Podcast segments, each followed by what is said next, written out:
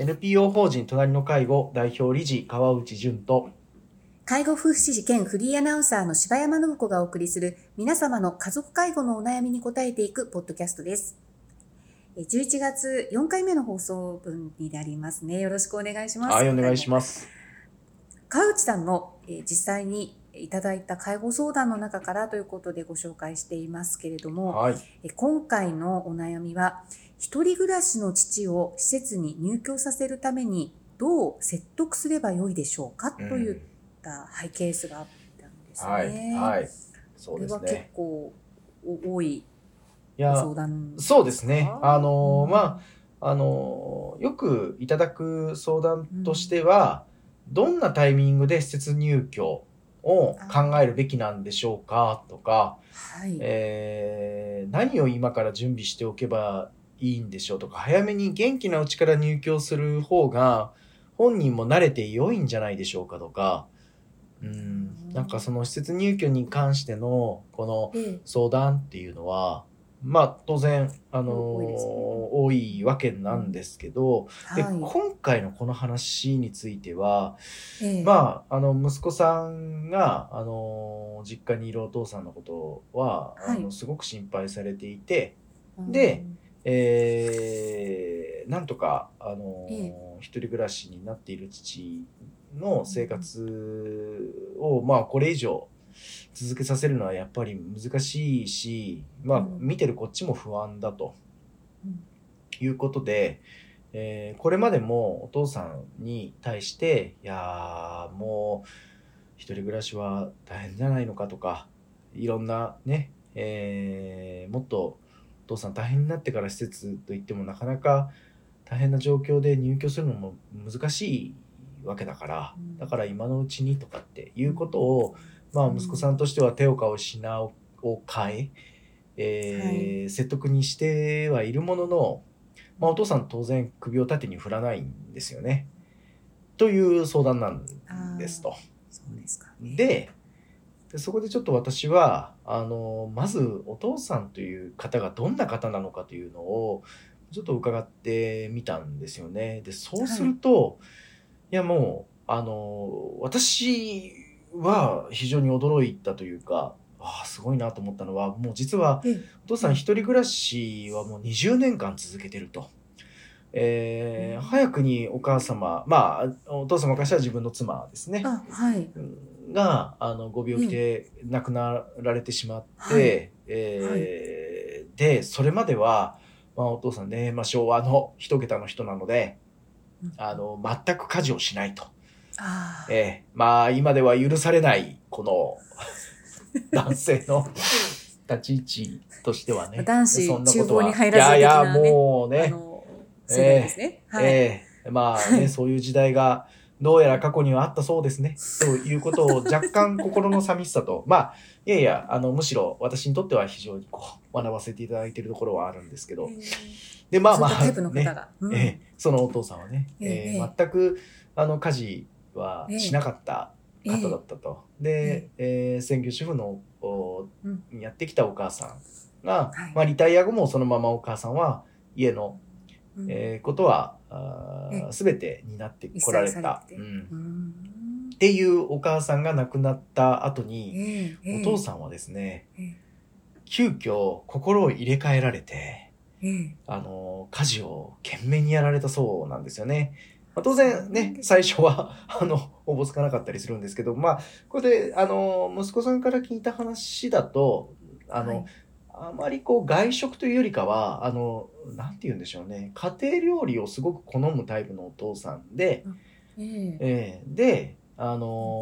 ーご自分でも一生懸命料理を、まあ、うん。見よう見まねでやったりとかしてらっしゃったようで、うんでそこに、はい、懸命に取り組まれて、えー今ではもう全くこう家事に不自由なく、お父さん生活できるようになったと。いや、そうなんです。すごいんですよ。うん。あのまあ、うんこれもちょっとこうね、えー形というかステレオタイプ的な見方でえー本当に申し訳ないなと思いながらも、やっぱりこう家を支えてくれていたあの、自分のうん。妻が先に亡くなってしまうということを、うん。やっぱりあのこの世代の男性の方々はあまり想像してないイメージをしていないし、まあ、あのそういった状況に陥ってしまうと男性の方もあの非常にあの気持ちを痛められ心身ともに弱っていかれてしまうっていうケースは、まあ、残念ですけど少なくないという中でこのお父さん本当にすごいなと思ったんです。でそれぐらい自立心とか自活能力というか非常に高い方、なわけなんですよね。はい、っていうお父さんなんですね。でその方にとって、えー、頑張ってこう暮らしてきたこの家を離れるということがいやその老人ホームに入居することで得られる安心安全というものがうーん何でしょうかねそこまで優先するものではきっとないんではないかなと思うんですよね。でいや息子さんとしての気持ちはよくわかるんです。そう一人にしておいて何かあったらっていうその気持ちはわかると。でもやはりあのもう年なんだしとかだんだん足元も悪くなってきてるんだしっていうそのことだけでお父さんの、こ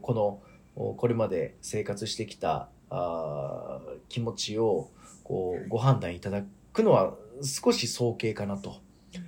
思っていてでなので、まあもう要介護にっていう状況ではあるんです。が、しかし、いろんなヘルパーさんのサポートも受けながら、なんとか自宅でできていることもあると。で、うん、この自宅生活ができているとか、不安なくなんとかなっているというこの価値観というのは、私たちの水準でというか、あ例えば、えー、3食しっかり自分で用意して食べるとか、うんと、えー、毎日ちゃんとパジャマを着替えているとか、ああの夜寝る時と、うん、その朝では服がちゃんと着替えることができているとか、うん、毎日外出するとか、えー、毎日お風呂に入るとか、うん、そういうことで、えーえー、その生活ができてるできてないっていうのを測ってしまいがちなんだけれども、うんはい、でも、うん、それそういったまああのきちんと生活するということなんでしょうか。うん、ということとその自宅を離れなければならないということ。でどちらを優先するんでしょうかと。それはお父さんにとってどっちがいいんですかねっていう話だと思っていて、で、えー、私たち、私たち、まあ、あの、支える側の不安と、お父様にとって本当にこう、良い生活とは、やはり分けて考えていただいた上で、改めてお父さんと話せるといいかなと思うのと、まあまあ、なかなか、あの、家族の中での、あの、父、息子という関係、これね、まあ私も自分の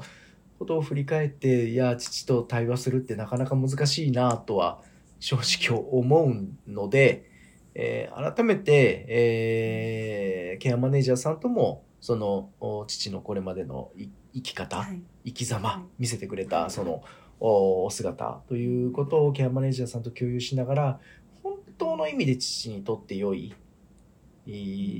その介護環境ってどういう環境なんでしょうかとか、っていうことを、まあ、お父様とも対話をするんだけど、ケアマネージャーさんとも対話をしていくことで、えー、やはり、この息子さんとしての気持ちもだいぶ楽になるんじゃないかな、ということをお話しして、少しずつ今、はい、気持ちが、あまずはケアマネージャーさんと直接つながっていこうということで話を始めているところではあるという、そんな相談でしたね。はいですね。えーえー、でもお話伺っててやっぱりあの介護のその3とかそういうやっぱりなんか